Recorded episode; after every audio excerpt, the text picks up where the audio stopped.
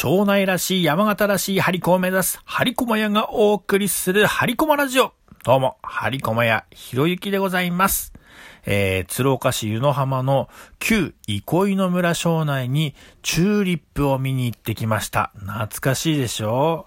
ね、ゴールデンウィークといえば憩いの村のチューリップですよね。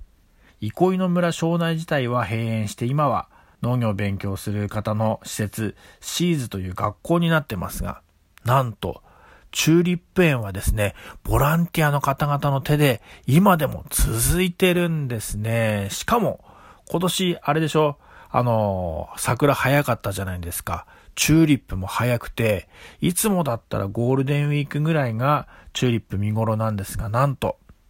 今週末あたり、24、25あたり、見頃かと思いますよ。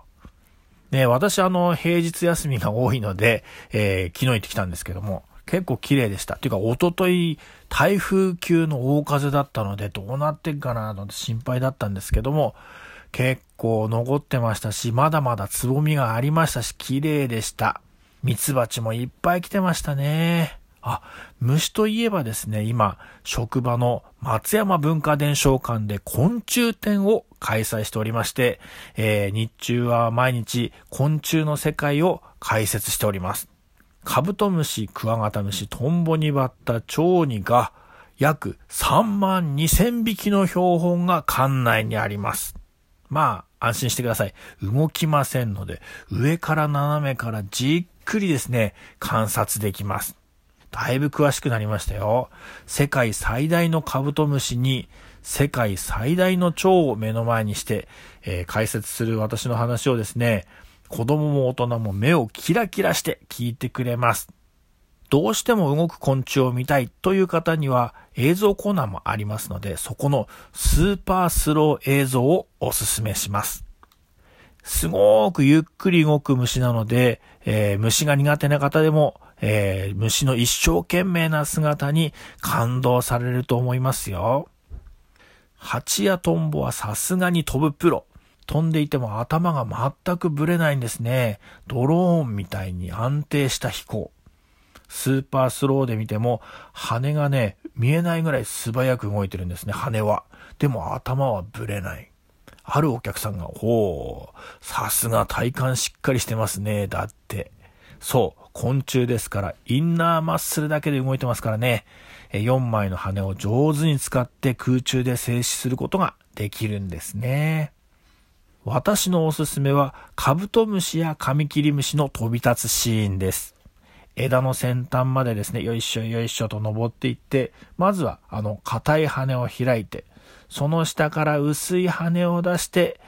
そうですね、パタパタパタパタと始めるんですけども、よし、そろそろ飛ぶぞ、飛ぶぞっていう時に、まず前の方の足から一本ずつですね、離して、ゆっとっとっと、パタパタパタパタパタ、残り3本、ドーッと飛び上がるんですね。蜂やトンボと違うのは、手も足も、まあ全部足かもしれませんけど、万歳するみたいに全部開いて、わーっと、スカイダイビングするみたいに開いて、大の字になって飛んでいくんですよ。一本ずつ足を離してせーの、バンザーイとですね、けなげで可愛らしいです。飛ぶのが下手なんでしょうかね。えー、斜めに飛んでいったり、後ろに飛ぶ子もいたりして。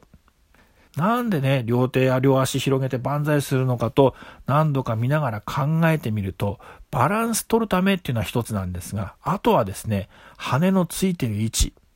これがですね、足の付け根というか、まあ、人間で言うなら、脇の下、あばらのあたりから羽が生えてるみたいな感じですね。なので、両手両足を広げないと羽がぶつかって飛びづらいっていうのがあるんでしょうね。